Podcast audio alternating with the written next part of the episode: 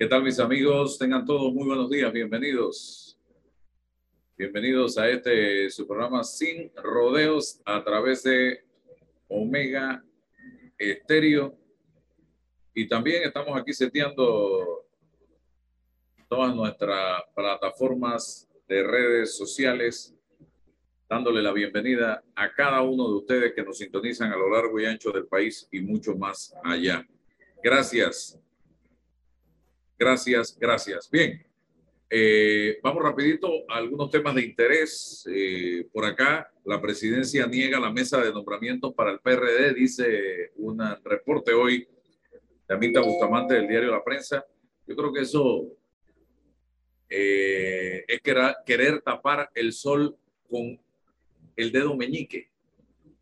Aquí todos sabemos que desde presidencia, y no ahora, no ahora, siempre durante los últimos quinquenios se ha venido manejando el tema de los nombramientos y que el presidente de la República desde allá tiene la potestad de nombrar y destituir prácticamente hasta a una persona del servicio de limpieza en un ministerio, en una institución. Así que, eh, y los propios diputados, en medio del debate que se ha venido generando en los últimos meses lo han sacado a la palestra molesto porque, según ellos, eh, hay que nombrar al que camina, porque caminar en campaña política ya eso te da a ti una hoja de vida, un currículum para nombramientos. He conversado con varias personas eh, ya cuando salen de los gobiernos y me dicen,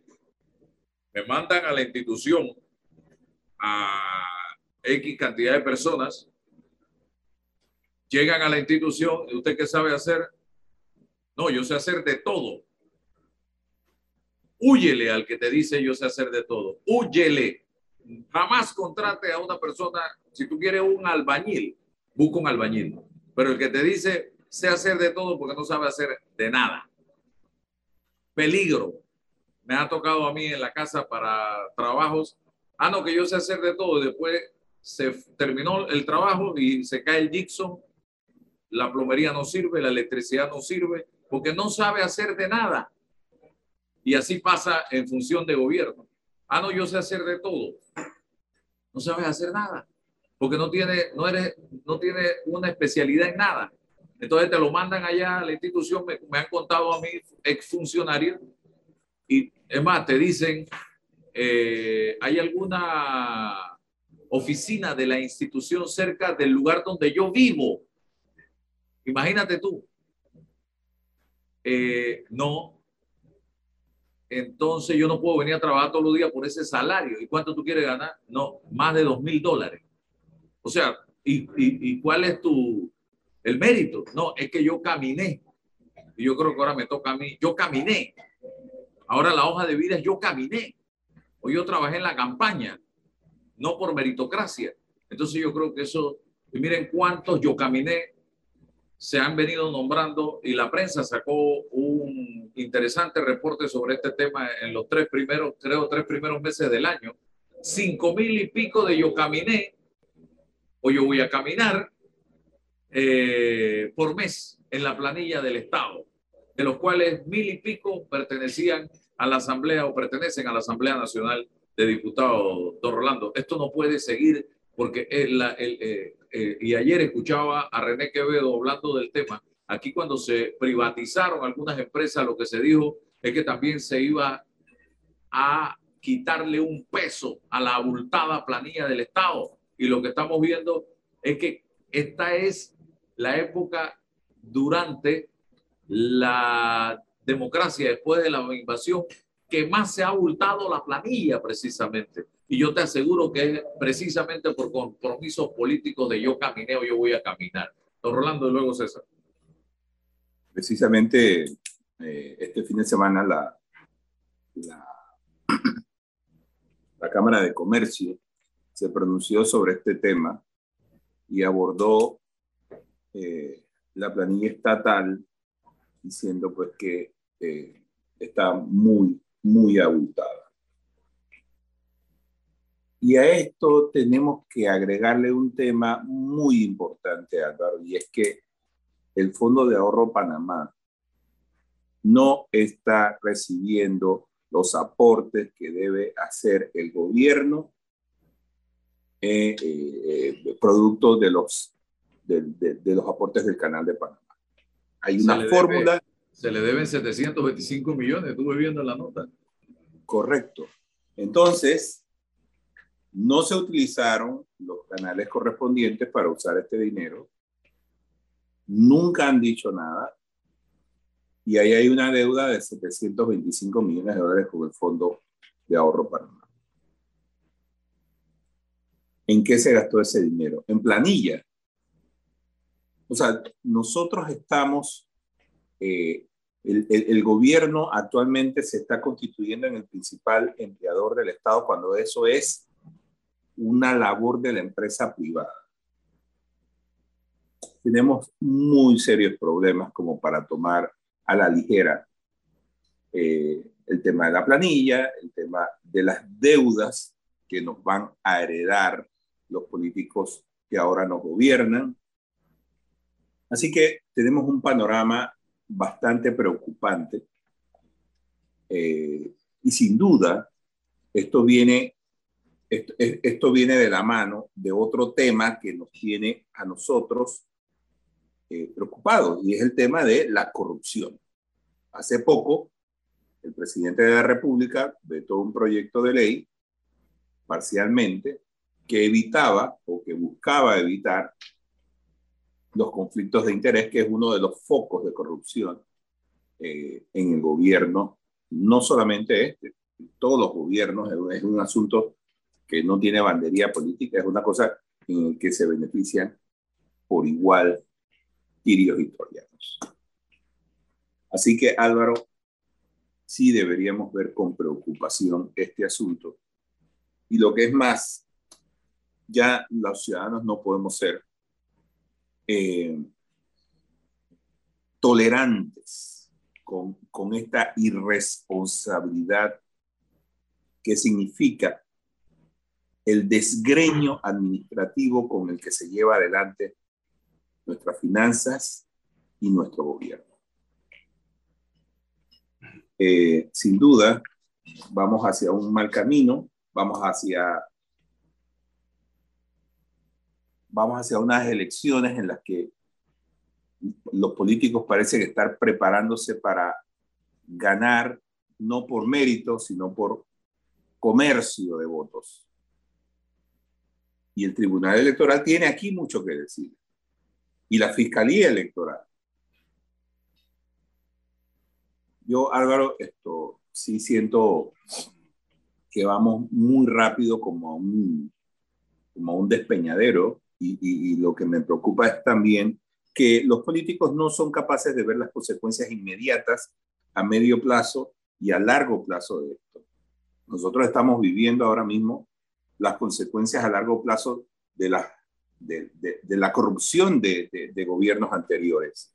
Porque esto que estamos viviendo no es más que la eh, eh, concretización de años y años de corrupción que ahora hay segunda generación eh, de políticos metidos en todo esto, hijos de, destacados políticos del pasado que están heredando las estructuras eh, que sus padres dejaron.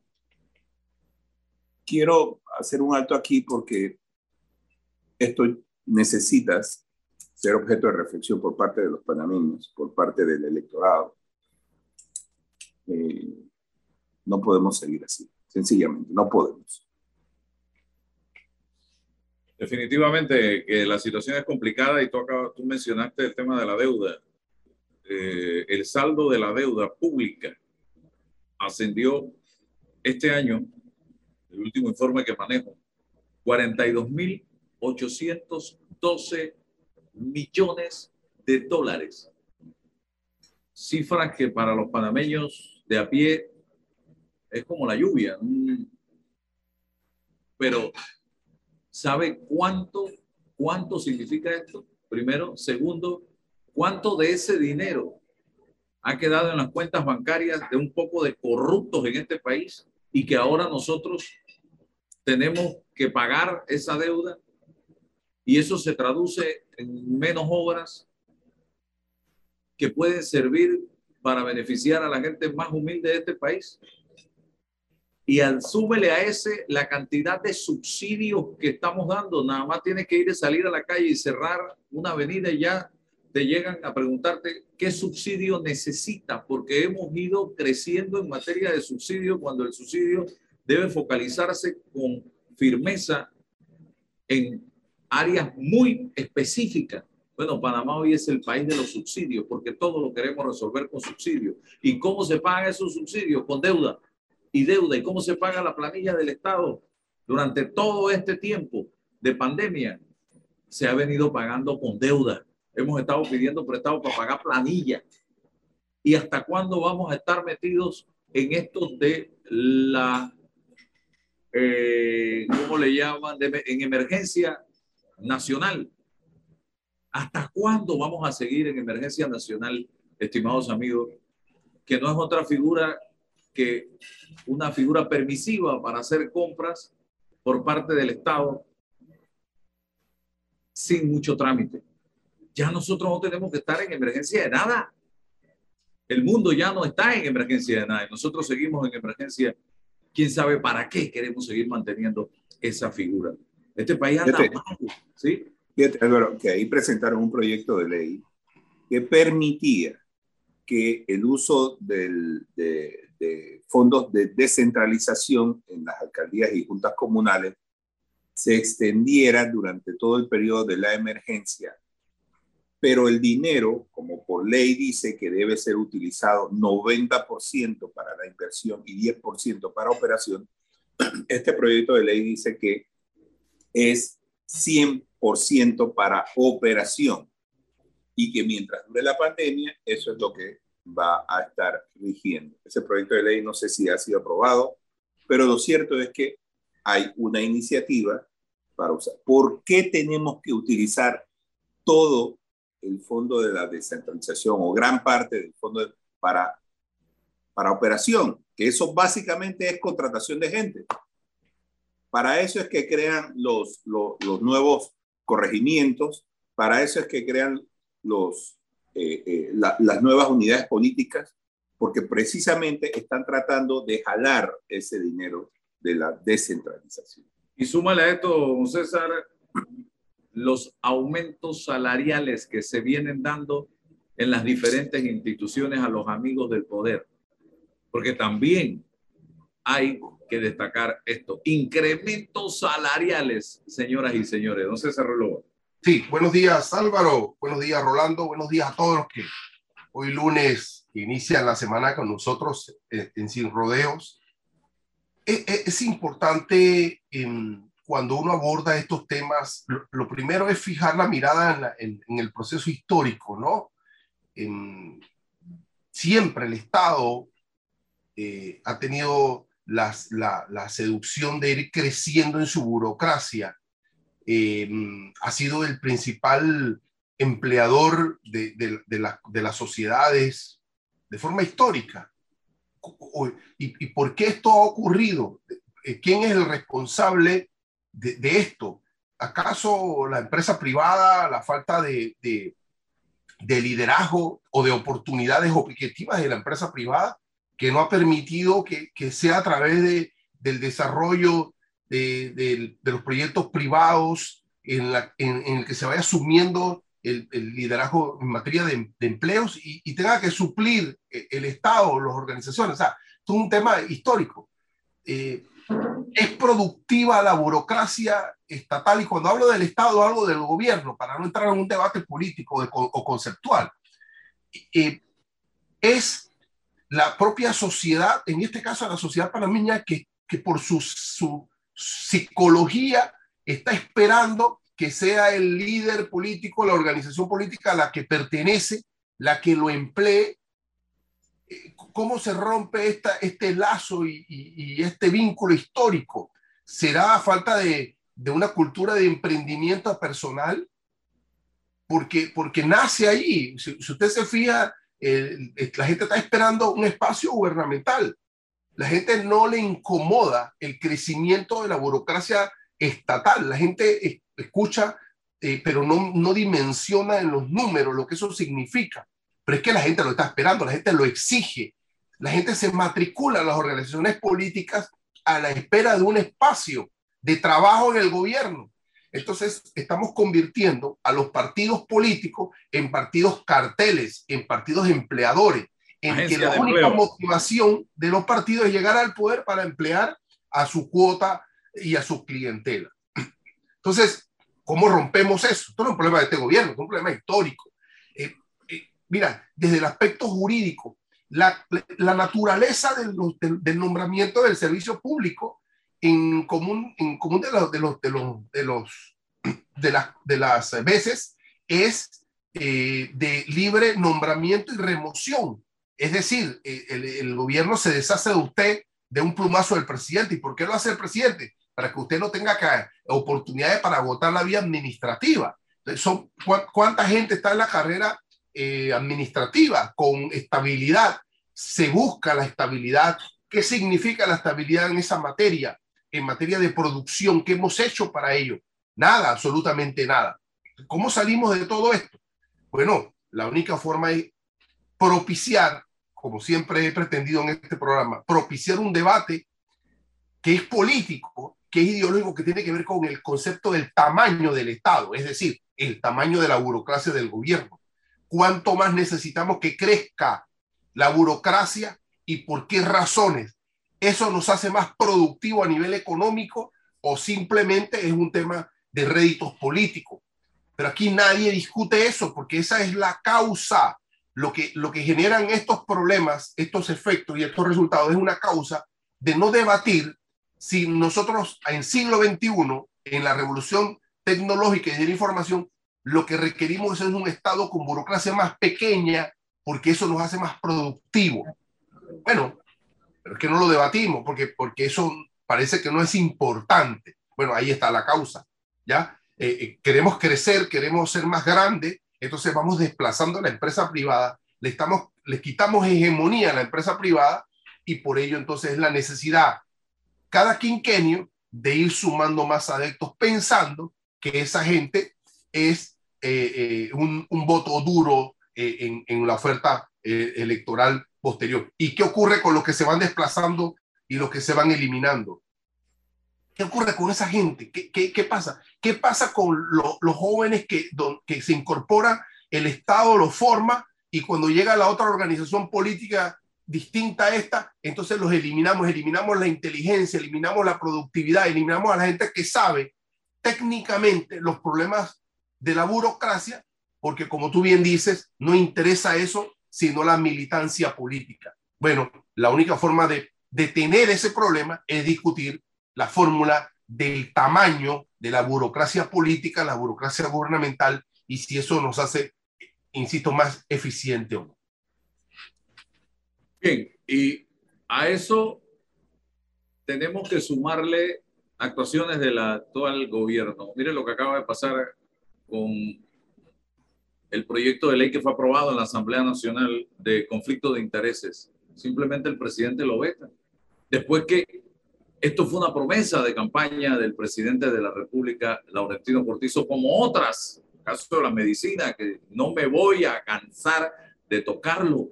Y no me voy a cansar de tocarlo porque todos los días llegan a mí, aquí en mi negocio, y me topo con gente en la calle y me escriben casos que me dejan perplejos. Veía el caso de unas gotas para los ojos que en Panamá cuestan 23 dólares en Turquía cuestan dos dólares estas gotas. Que alguien me explique cómo esto puede ser posible que nosotros tengamos que pagar 20 veces, 10 veces el precio, 11 veces el precio de Turquía en ese medicamento. Ayer vino un señor aquí y se me acercó y dice, ah, señor Álvaro, yo compro un medicamento que me cuesta 6 mil 300 dólares mensuales. 6.300 dólares mensuales, 120 tabletas. Digo, me imagino que una diaria, cuatro diarias. O sea que le alcanza para 30 días. Y en Medellín, esa misma medicina me cuesta la mitad. Y él estaba feliz. 3 mil dólares. Imagínense ustedes. Y no la da el Seguro Social. Entonces, y ahí le puedo enumerar una gran cantidad de medicamentos que me llegan diariamente y que yo tuve la oportunidad de hacer el, el, análisis allá o la comparación allá en Turquía. Y me dicen algunas personas, no, hay que ir a Turquía, aquí mismo en Colombia, un país vecino, cuatro, cinco, seis veces más barata y que el presidente de la República que prometió, porque yo no estoy inventando, él lo dijo en reiteradas ocasiones, no haga nada. Yo no estoy diciéndole al presidente que le ponga precio a la medicina, porque eso es ir contra la libertad de empresa. Abra el mercado y que la farmacia de la tabla pueda traer la medicina de Turquía o de Colombia. Abra el mercado y genere más competencia, señor presidente. Y en cuanto al tema del conflicto de intereses, ya está bueno, ya está bueno que aquí nos agarren de tontos útiles y que se utilice el poder desde el Estado, un puesto de gobierno para hacer grandes negocios. Está bueno, hombre, y hay que frenar eso desde la Asamblea, desde el Ejecutivo. Yo no sé si también en la Corte andarán en lo mismo, en el órgano judicial. Así que eh, por ahí, Rolando y César. Mira, eh, César dijo algo sobre el tema de la burocracia, el crecimiento de la planilla estatal, cómo afecta eso la, la burocracia estatal. Mira, eso es un hecho más que corroborado, ha sido estudiado, eh, de cómo la burocracia puede afectar el desempeño de un gobierno y el desempeño de una economía. Yo recuerdo que cuando estaba investigando el caso de Brecht, una de las cosas que decían los ejecutivos es que ellos se reunían una vez al año y discutían la, creación de obras para donde eh, Odebrecht tenía sus sedes. Es decir, cuando llegaba un año nuevo, se reunían, discutían y decían, bueno, yo voy a llevar estos proyectos para Perú, estos para Ecuador, estos para México, estos para Panamá. Llegaban aquí, ofrecían un, lo ofrecían a los gobiernos y los gobiernos decían, bueno, este sí, este no, este sí, este sí, este sí, este sí. Bien. Aquí empezaba todo eso. Primero creaban una necesidad. Ya en, en ese sentido, eh, ambas partes se beneficiaban porque, bueno, vamos a tener obras y en esa obra vamos a sacar provecho los dos. Luego venía la planeación de las obras ya desde ahí empezaron a pagar cosas. Porque en la creación del pliego de, del, pliego de cargos, empezaban a establecer exclusividad o empezaban a restar competencia. Ya eso es un problema para el país porque eh, le quita la oportunidad de tener acceso a obras más baratas porque sencillamente lo que están haciendo eh, pliegos a la medida de una empresa. Luego viene el concurso, la licitación. Ahí se pagaba también coimas. Luego viene la firma del contrato. También se pagan coimas por firmar los contratos. Ah, vienen las inspecciones. También se pagan. O sea, lo que, lo que veíamos antes era que se pagaba una coima por la adjudicación de una obra. Ahora todos los pasos llevan pago de coimas, tienen que ser pagados. Incluso se tienen que pagar coimas por avance de obras, al final de la obra se tienen que aceptar. Y de hecho, esto cuando Odebrecht, eh, cuando Martín Torrijos deja el gobierno e inicia el gobierno de, Ricardo Martinelli, Odebrecht eh, recibe con buena actitud un ofrecimiento de parte de los hijos del expresidente para agilizar el pago de coimas. eh, eh, en todo sentido, plata que le debía el Estado de Brecht y ellos se ofrecieron a facilitar esos pagos. Y se pagaron, entiendo que eh, el señor Andrés Ravelo habló de unos 35 millones de dólares por esos trabajos. lo que quiero decirte, Álvaro, es que ahora en el Estado se cobra coima hasta por estacionar el carro en el... o sea, está hecho toda la estructura del, del, Estado para recibir dinero de parte de los contribuyentes. ¿Qué vamos a hacer con eso? Álvaro, nosotros tenemos leyes por todos lados. Sí. Aquí, hay leyes. Aquí no arranca una ley. Todos son, como decían por ahí, todos son pequeñas sardinas que eh, eh, eh, en nada contribuyen a que este país mejore su imagen de justicia. Fíjate, por ahí vi una noticia precisamente en la prensa de un exalcalde que mm. lleva no sé cuántos meses prófugos y nadie lo encuentra. Nadie lo encuentra. Ahí me dijeron que lo vieron en, un restaurante que estos días muerto de la risa. Muerto de la risa, me dijeron que lo habían visto. Entonces, ¿cuál es la protección que tiene? Coraza política. Entonces, ¿cómo vamos a nosotros, si ni siquiera podemos arrestar a un, a, un, a un alcalde que está condenado por, por, por, por delito contra la administración? Rolando, pero ¿dónde se supone que debemos dar este debate para encontrar las soluciones? Pues, porque es que todo el diagnóstico está, ahí, pero ¿dónde, dónde, dónde está? ¿Dónde, dónde asumimos que debemos encontrar? Es que, es que ese es el problema, César, que yo, yo, mira, eh, lo que decía, lo que decía Álvaro, esto llegó hasta los políticos, el precio de las medicinas, y eso fue tema de debate. Eso que dice Álvaro no es, no es mentira. Aquí todos los políticos que subieron al estrado sobre el foro hablaron de, de, de, cómo abaratar las medicinas. Eso se abordó, se discutió y todos llevaron compromisos. Y hoy día tenemos que fueron palabras tiradas al viento. Sí. Nosotros Sí. ¿Qué, qué, qué podemos hacer? Bueno, ahí está, eh, claro, bueno, porque ahí es donde está el, el, el, asunto. ¿Qué podemos hacer o qué debemos hacer?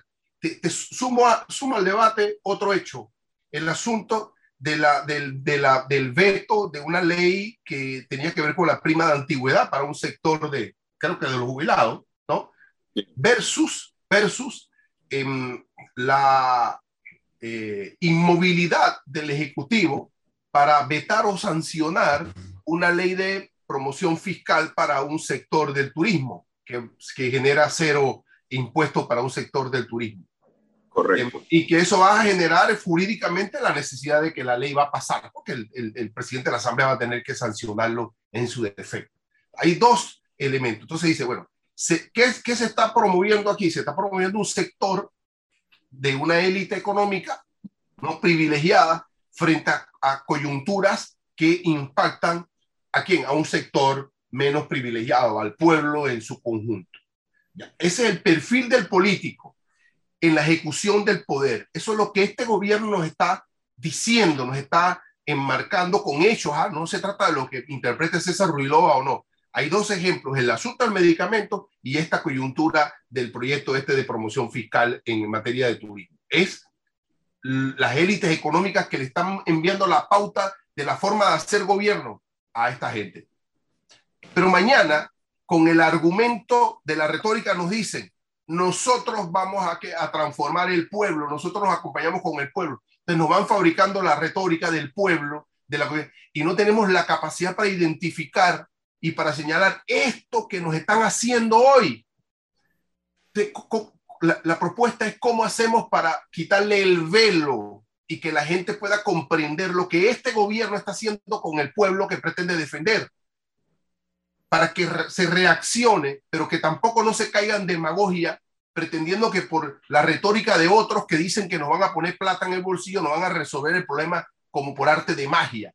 Es el, el eje de la comunicación en la que yo quiero apuntar, que la gente identifique esto que está ocurriendo hoy, que es un gobierno que aunque no se quiera discutir ideológicamente qué está pasando, es de derechas. No le interesa con la cobertura del pueblo. Y si, y si habla de pueblo, es para decir y anunciar que le dieron un bono o que ya, está, ya están fijados los bonos para hoy lunes o para mañana. Esa es la cobertura de un... O sea, pero más nada, no hay políticas de largo aliento que, que, tutelen los intereses del llamado pueblo. ¿Cómo, cómo, ¿Cómo hacemos desde nuestros humildes espacios para que se identifique ese fenómeno sin decirle a la gente lo que tiene que hacer? Solo que lo logre identificar. Dos temas, ahí están. Mira, se está desconociendo el concepto de solidaridad, el concepto de un Estado social, un, un, gobierno que tenga la sensibilidad real de generarle coberturas a la gente. Ahí está. Lo ha negado lo ha negado, se lo ha negado y se lo está negando progresivamente. Y se lo está negando para tutelar derechos de una, esto no es un problema clasista ni nada, pero ahí está, está optando por tutelar derechos de una élite económica privilegiada. Bueno, la gente no reacciona, Rolando. No reacciona, pero yo no estoy muy seguro de que no se, de que sea por ignorancia. Fíjate, cuando nosotros vemos el programa de subsidios de Panamá, que alcanza casi los 2 mil millones de dólares, que es casi la aportación que hace el canal al, al, al PIB, nosotros nos damos cuenta de que está implementado el, el, el modelo político en el modelo electoral. En otras palabras, tenemos un sistema político en el que una persona llega al gobierno y entonces se posesiona del cargo diciendo, bueno, este es mi feudo, aquí me van a pagar por otro. Entonces tenemos un pueblo que tiene, yo quisiera preguntarle a, un solo, a una sola, yo quisiera que una sola persona me dijera, yo estoy seguro de que ningún político cobra coimas. Yo quisiera que una, el modelo es ese. Las personas en Panamá están conscientes de que hay muchos políticos que cobran coimas y ya se cansaron. Dijeron, ¿sabes qué? ¿Tú quieres mi voto? Me pagas por mi voto. ¿Por qué? porque aquí la, la, justicia no funciona. Entonces, lo que hacen es, ¿sabes qué? Ya yo no lo voy a combatir, me voy a unir. Y e, ese, e, ese, eso está avanzando muy rápido. E, ese cáncer está avanzando muy rápido dentro de la sociedad panameña. Ya la gente aprendió a vivir en ese sistema. Entonces te adaptó a ese sistema. Pero estamos diciendo que el que inoculó el, el, malestar cultural es el político y no es parte de la plataforma. No, no, es la sociedad, la sociedad, bueno, bueno, no es el eh, político. Bueno, por eso te digo, porque, puede ser, porque puede ser al contrario, Orlando. E, es una sociedad que está a la espera de los pillos, que está a la, espera de, de, de, de estos demagógicos y, y, y, no exige más nada. Esa, probablemente. Ya la cizaña se tragó al trigo. La cizaña, en términos bíblicos, se tragó al trigo. Ya yo no quiero dos bloques. Ya yo no quiero dos bloques. ¿Sabes qué? Yo quiero ser representante. ¿Y qué hacemos? ¿Qué podemos hacer? ¿Qué podemos hacer? Yo creo que lo, lo necesitamos primero, un electrochoc. Un electrochoc a la política. Esto con Benoclice no se resuelve pero, pero, la, pero un electrochoque a la política, porque, porque... Mira, yo creo, César, que el primer paso que debemos dar como sociedad es exigirle al órgano judicial que imparta justicia. Si eso no se logra, aquí todo el mundo va a decir, es que aquí podemos hacer lo que nos da la gana.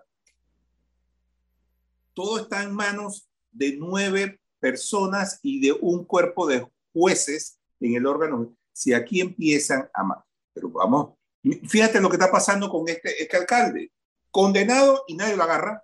Pero no es, no, pero no es, no es ironía esto, pero no le podemos cargar el peso del desarrollo de una sociedad, nueve seres humanos, Rolando, ¿no te parece? Sí, sí ojo, que no me malinterpreten, no digo que eso no es importante, ir generando la cultura del castigo, todo aquello, pero ¿y qué hacemos eh, eh, eh, respecto al, al, al, núcleo? O sea, que, porque la primera responsabilidad es conocer la sociedad en la que nos movemos. cuáles son los valores de esta sociedad del siglo XXI, hacia dónde vamos, cuál es nuestro proyecto social. Ahí tenemos, ahí tenemos que aterrizar en los hogares. Bueno, ah, bueno, vamos. hogares, ahí es donde tenemos que empezar. La sociedad está compuesta por miles de pequeños núcleos y esos miles son los que eventualmente hacen las tendencias de la sociedad. Claro. De la sociedad panameña, ya, ya saben por dónde va. Entonces debe haber algo podrido en el núcleo familiar. Y es el ejemplo. Y hoy se genera un debate cultural sobre la naturaleza y el tipo de familia. Hoy hay un debate sobre eso en la sociedad. Quizás a nosotros nos parece inadvertido, pero en, el mundo se está debatiendo el tipo de familia, si, si es conveniente la familia tradicional, esta, occidental, católica, ya, o sea, no, o ampliar las visiones de lo que significa o puede significar el núcleo familiar de hoy. Eso es una batalla en el orden cultural que nosotros la tenemos que dar, nosotros la tenemos que plantear. Entonces, bueno, que, que, es política, pero es que escapa directamente del núcleo de lo político. Y, y, como, y como factor fundamental que genera, bueno, es, es, esta familia, es este perfil el que va formando las células para hacer una gran sociedad y, y, qué es lo que queremos nosotros como, como, como familia, como comunidad y como sociedad. Y después entonces a, propósito de esto, bueno, la cultura de la justicia, eh, eh, el, rol del gobierno, el, la, vinculación del gobierno con el ciudadano en, materia de libertad, el perfil que debe jugar la empresa privada. Toda una gran cosa, que, toda una gran cosa que debe terminar en un pacto político y jurídico, pero, pero es a, partir de esa, de, esa, de esa, base. Pero dejamos de discutir eso en, en y nos vamos a lo inmediato, nos vamos, bueno, sí, al fulano, a Mengano, que ya ahora quiere ser político, que se va a lanzar, y no se escucha y no se sabe qué es lo que tiene en la, en la, mente. Me llega, me llega información del el Tribunal de Honor y Disciplina del Partido Cambio Democrático eh, dentro del presente disciplinario instaurado por el fiscal general del Partido Cambio Democrático contra Nelson Jackson, Palma, Arnulfo Díaz de León y otros, se ha dictado una resolución que es del tenor siguiente, expulsar a los diputados electos para el periodo 2019-2024, a saber, Nelson Jackson, Arnulfo Díaz de León, Yanivel Gineva, Gineva Smith, José María Herrera Ocaña, Hernán Delgado Quintero, Lilia Emérita Batista, Alain Albeni Cedeño Herrera, Leopoldo Angelino Archibol Hocker, eh, Bernardo Enrique Antonio Quijano,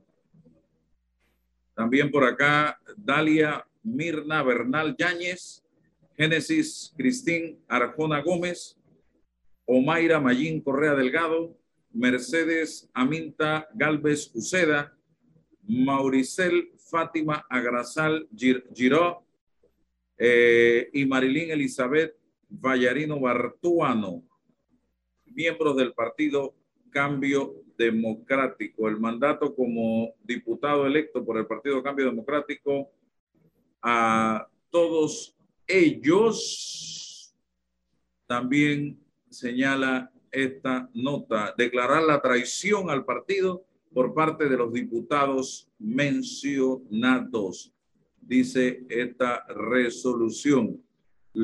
comunicar lo resuelto al Tribunal Electoral, lo que corresponde, y además para la respectiva publicación en el boletín electoral de, los antes, de lo antes resuelto. Así que eh, comienza esta primera, esto es parte de la guerra, esta es la primera batalla a lo interno del partido. Luego, entonces, esto irá al Tribunal Electoral y cuidado que también para en la Corte Suprema de Justicia. Lo que no sabemos es los tiempos, si vayan a afectarlos o no, estimados amigos. Así que esta es la decisión inicial del Tribunal de Honor y Disciplina, don Rolando. Bueno, eh, esto se venía a venir, por eso eh, había este movimiento contra Roots, contra, contra el presidente de Cambio Democrático, pero ahora corresponderá al Tribunal Electoral, aparentemente, podría tener la eh, última palabra si es que no intervienen eh, con demandas de inconstitucionalidad, en cuyo caso iría a parar a la Corte Suprema. Todo esto, pues, le daría eh, oxígeno a, la bancada del cambio democrático para mantenerse en, el, en, en la bancada durante todo lo que dura el proceso. Así que, como bien dices tú, es el inicio de una, de una guerra y, y, esta primera batalla pues ha ganado eh, la dirigencia de Cambio Democrático. Cuando, se habla, porque aquí hay tres o cuatro eh, eh, decisiones, ¿no?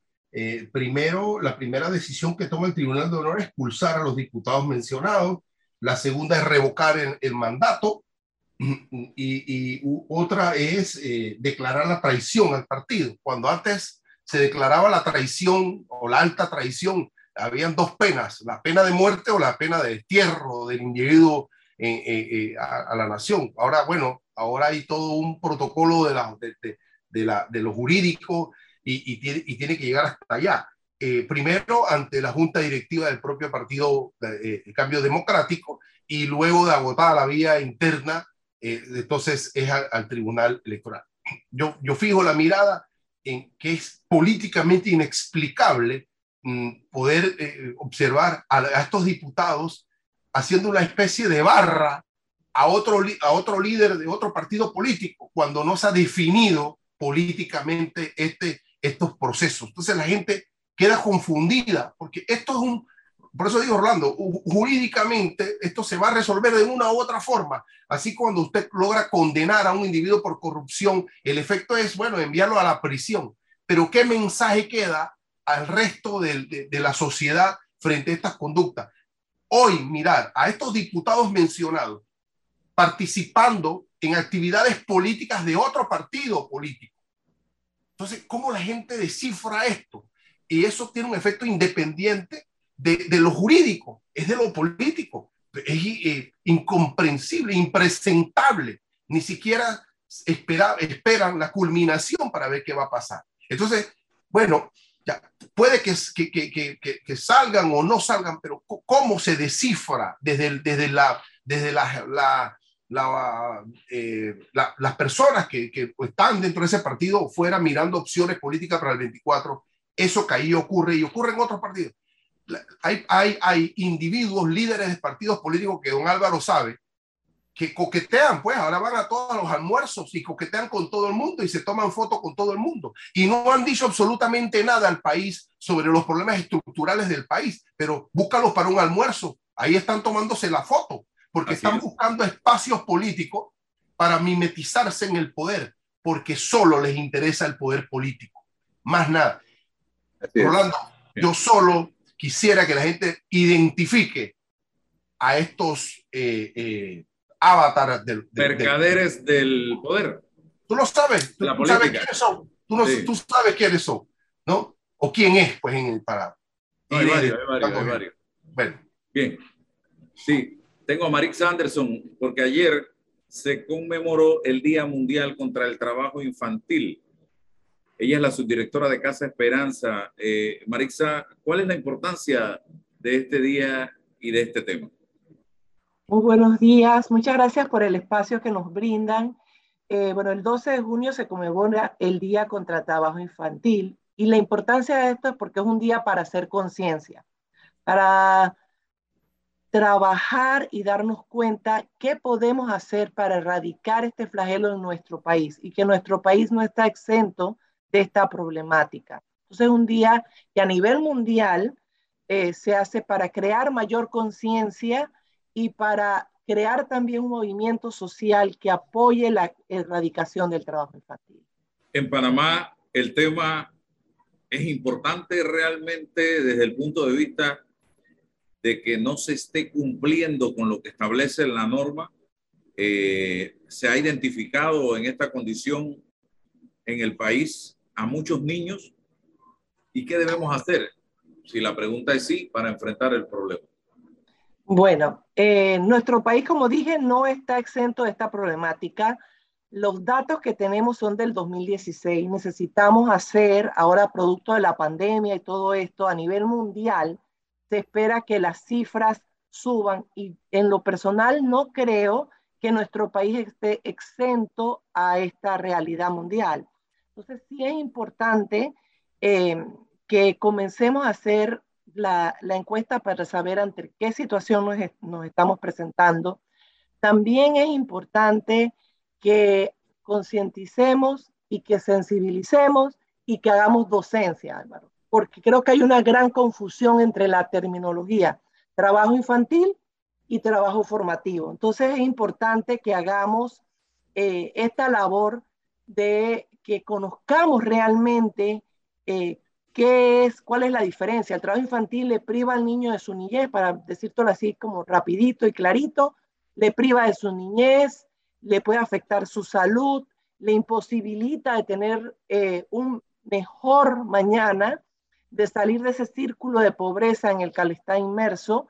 Y el trabajo formativo es ese que uno le enseña a un hijo cómo hacer una profesión sin ponerlo en riesgo, bajo la supervisión de un adulto, pero que no le impide ir a la escuela, que no le pone en riesgo su salud, que no le quita el espacio o la posibilidad de realmente vivir la niñez, que es la etapa más bonita de, de todo ser humano. Entonces, o debería ser la etapa más bonita de todo ser humano. Entonces, sí, nuestro país tiene la problemática, no sería, eh, no te puedo dar cifras actuales porque tenemos que hacer una, eh, nuevamente, tener las cifras nacionales, eh, pero la realidad desde nuestro punto de vista de Casa Esperanza, en nuestro recorrido, es que hay algunas áreas donde ha disminuido la presencia, pero están saliendo nuevas formas y eso es lo peligroso, que tenemos que abrir, como dice, el ojo del águila y ver realmente si un niño está enfrentando una situación de trabajo infantil y dentro de esto está la explotación sexual, que es muy peligroso. Y está también el trabajo doméstico que se invisibiliza, porque esos son trabajos eh, trabajos que solo podemos darnos cuenta si se presenta una denuncia, porque ante la vista de nosotros puede pasar como un niño siendo acompañado por un adulto y es un explotador, o una niña viviendo con una familia y está haciendo labores, labores que por ley en nuestro país están prohibidas. Hace unos días me visitó un equipo interinstitucional, estaba el Ministerio de Trabajo, creo que estaba Salud, Policía Nacional, al restaurante eh, y muy amablemente la señor, una de las señoras que, que formaba parte del equipo se dirigió a mí para hablarme del tema del trabajo infantil. Digo, no, no, yo, yo quedé asustado. Digo, yo no tengo ningún niño trabajando aquí en el restaurante, ni quiero tener, dije yo. Dice, no, es que ese es el problema, que hay, la ley contempla que sí se le puede dar trabajo a menores de edad con ciertos requisitos y ciertos controles en materia de horario, edad, la escuela, por aquí, por allá, permiso de la familia. Digo, wow, mire que yo estaba ciego frente a ese panorama y simplemente un menor que llegara aquí a pedirme trabajo, yo le decía, no, no, porque yo no quiero problemas. Y me, me, comentaba esto y lo vi positivo y quedamos conversando un poquito. Yo tenía a otra persona que en una reunión, eh, pero me dejó algunos formularios o, o, folletos relacionados con el tema. No pude conversar ampliamente con ellos, pero mire la casualidad que estoy hablando con usted en el día de hoy sobre este tema. Así que, eh, brevemente, ¿se puede? A ver, eh, tenemos que estar claros que por ley los menores de 14 años no deberían trabajar, bajo ciertas excepciones, pero de 14 o de 15 años para arriba está el trabajo adolescente seguro. Tiene que reunir ciertas normativas, cumplir, hacer un contrato, que el niño tenga todos los privilegios como que fuera un adulto, contrato de trabajo, seguro social, otras cosas y sí se puede, y es necesario también crear en Panamá esa cultura del trabajo adolescente seguro, porque hay muchos adolescentes que realmente requieren trabajar, pero pasa lo que tú dijiste, en lugares que tal vez puedan tener la oportunidad por desconocer esto, le cierran las puertas. Entonces los muchachos tal vez quedan haciendo actividades que son prohibidas por ley. Entonces eso es la importancia y agradecemos estos espacios porque nos permite hacer docencia, que las personas comprendan que sí existe, el trabajo dignifica, estamos de acuerdo, hay trabajo infantil, que es lo que tenemos que evitar, y hay trabajo adolescente seguro, que es lo que tenemos que motivar. Su labor desde la organización Casa Esperanza. Sí, Casa Esperanza nace y surge como una alternativa para brindarle oportunidades de desarrollo a los niños, niñas y adolescentes que son encontrados en trabajo infantil o que están en alto riesgo. O sea que trabajamos también prevención. Y esa alternativa de brindarles a ellos oportunidad de que continúen sus estudios, de motivar a la familia que le dé la oportunidad al niño, no porque el papá o la mamá o el adulto es responsable haya trabajado a la edad del niño, su hijo o la, el niño del cual él está siendo responsable tenga que hacerlo. Entonces, es importante para nosotros también nuestro trabajo consiste en brindarle atención directa al niño, trabajar con la familia, porque ellos se mantienen con su familia, no los, nosotros no somos albergue, ellos se mantienen en su familia, en sus comunidades. Es importante fortalecer a la comunidad y a la sociedad. Y es también importante estar presente y vigilante de las creaciones de políticas públicas que no pongan en riesgo los derechos de los niños ni adolescentes en nuestro país. Entonces, bajo esos cuatro pilares, trabajamos fuertemente en Casa Esperanza. Si veo a un niño trabajando, ¿qué debo hacer? Uno y dos actividades que tendrán durante este mes de junio eh, y cómo se puede participar. Okay. Eh, si vemos un niño trabajando, lo importante, siempre lo he dicho, no convirtamos esa actividad que está haciendo el niño en algo lucrativo. Si vemos un niño pidiendo limona, que no es trabajo infantil, este es otro tipo de explotación, pero si vemos un niño vendiendo, no le demos el dinero, no creamos que con eso lo estamos ayudando. Estamos permitiendo que esa actividad se convierta en algo rentable o lucrativo y en muchos de los casos es para un adulto, ni siquiera es para el niño. Entonces, cuando vemos a un niño en una situación así, presentemos la denuncia, ya sea a Casa Esperanza, al Ministerio de Trabajo, al MIDES, al CENIAF. Tenemos que presentar la denuncia porque también eh, así nos permite saber en qué áreas debemos hacer diagnóstico, monitoreo y ver cuál es la realidad de ese niño. Estamos trabajando con seres humanos y cada ser humano tiene su historia y la, la razón que lo ha motivado a estar. Entonces es importante conocer qué está ocurriendo para, para poder brindarle una atención acorde a su necesidad. Y como otro, lo, siguiente que me preguntaste, bueno, nosotros hemos agarrado todo el mes de junio para hacer eh, sensibilizaciones. El 15 eh, invitamos a, todos a que nos acompañen en un conversatorio que vamos a estar hablando más detalladamente de este tema de trabajo infantil, qué alternativas hay para sumarnos a la causa. Y efectivamente, mira, cada uno, este año nuestra campaña se llama Cada acción cuenta. Si uno quiere donar, puede donar si uno quiere dedicar su tiempo y sus habilidades y sus fortalezas a ayudarnos dentro de los programas, puedes hacerlo a través de un voluntariado.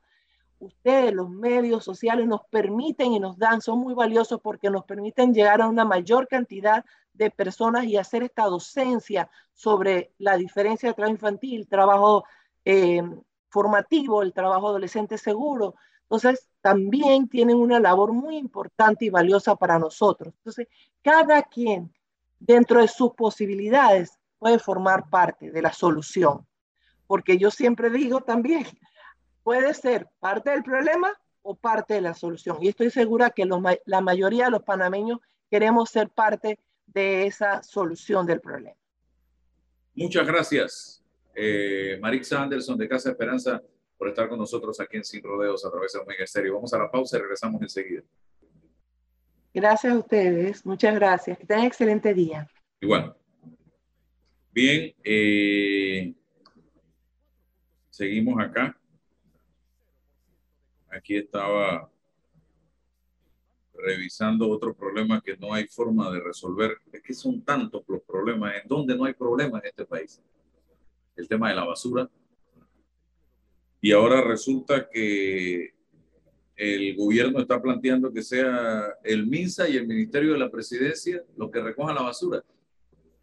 El Ministerio de la Presidencia.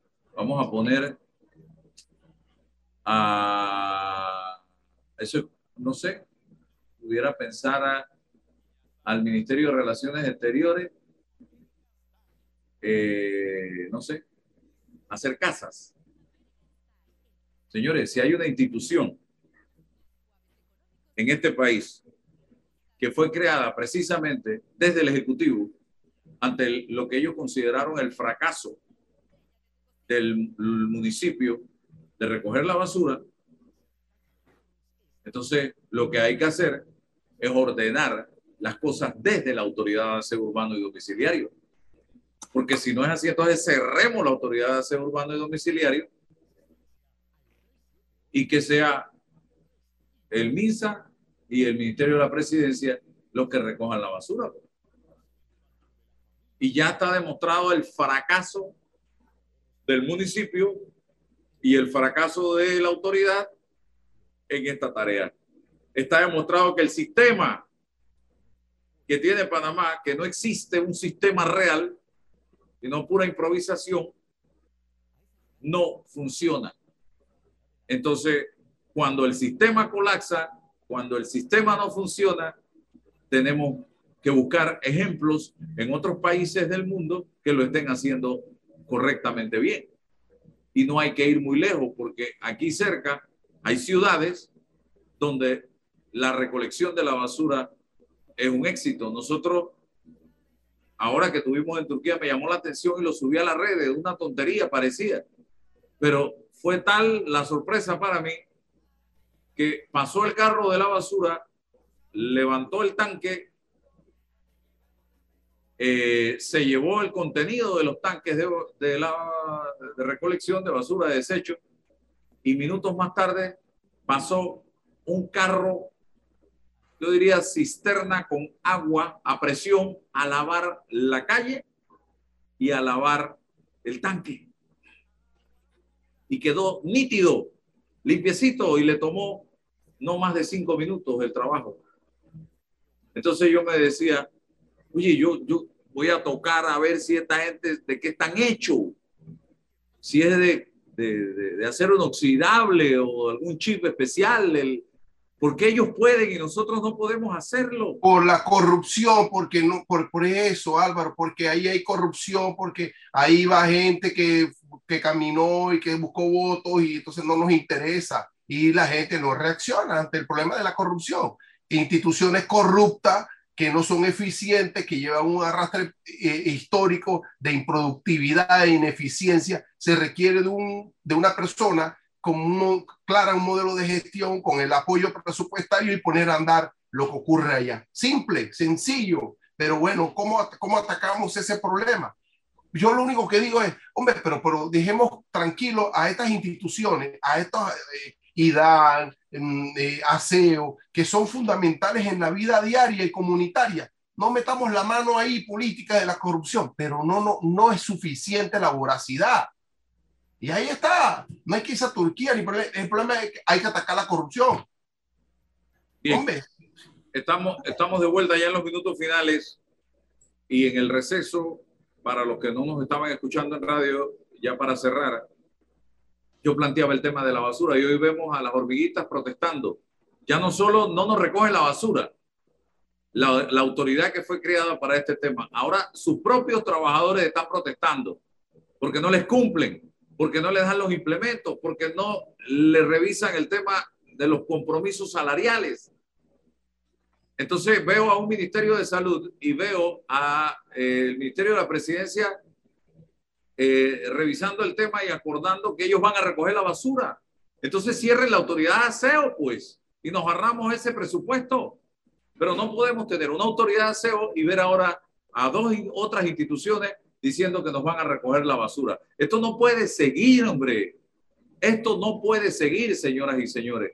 Insisto, crea la crisis, oportunidad de negocios. Eso es todo. Eso es todo. Creo la crisis, oportunidad de negocio. Porque ahora van a hacer negocios, señoras y señores. Porque han logrado que nada funcione para entonces ver cómo lo hacen funcionar a punta de billete. y de administran Cerro Patacón, le dicen al gobierno que le deben 16 millones de dólares. ¿Con qué moral? Mira. Pero es que ese es un jueguito del huevo y la gallina. ¿Qué fue primero?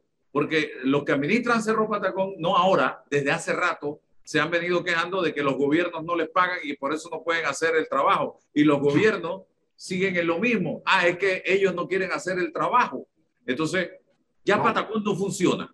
No funciona. Partimos de ese hecho. Eso no funciona. Y lo dijo Stanley Hecado hace años de que eso iba a colapsar. La decisión es del gobierno, poner ahí unos, unos expertos que hagan un informe y digan, mira, la solución técnica es esta, se acabó este negocio.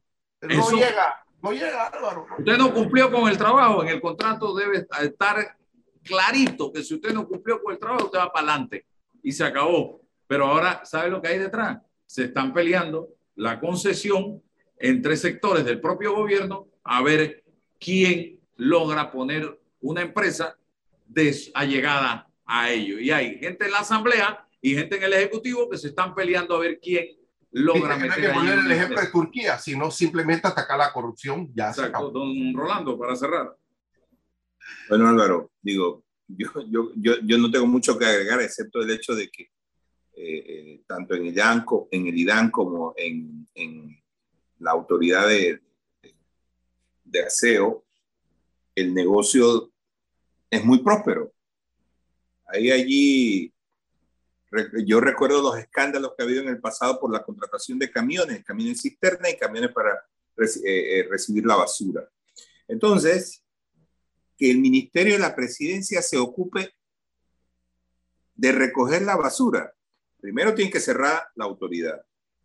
En segundo lugar, yo no creo que eso sea que la, en la presidencia estén pensando en el bienestar del ciudadano común. Yo creo que están pensando más bien en sus bolsillos para pedir o para que se le asigne esa función a el Ministerio de la Presidencia. Así que no hay mucho que agregar. Esto es un tema que tiene que ver con negocios. Es punto. Eso es todo. Así mismo es. Bueno, Rolando Rodríguez y César Ruilova, gracias. Y a todos los que nos han sintonizado por diversas plataformas y vías y a través de Omega Estéreo. Gracias también. Que tengan un extraordinario el lunes. Hasta mañana. Todos. Hasta mañana. Mañana. Chao.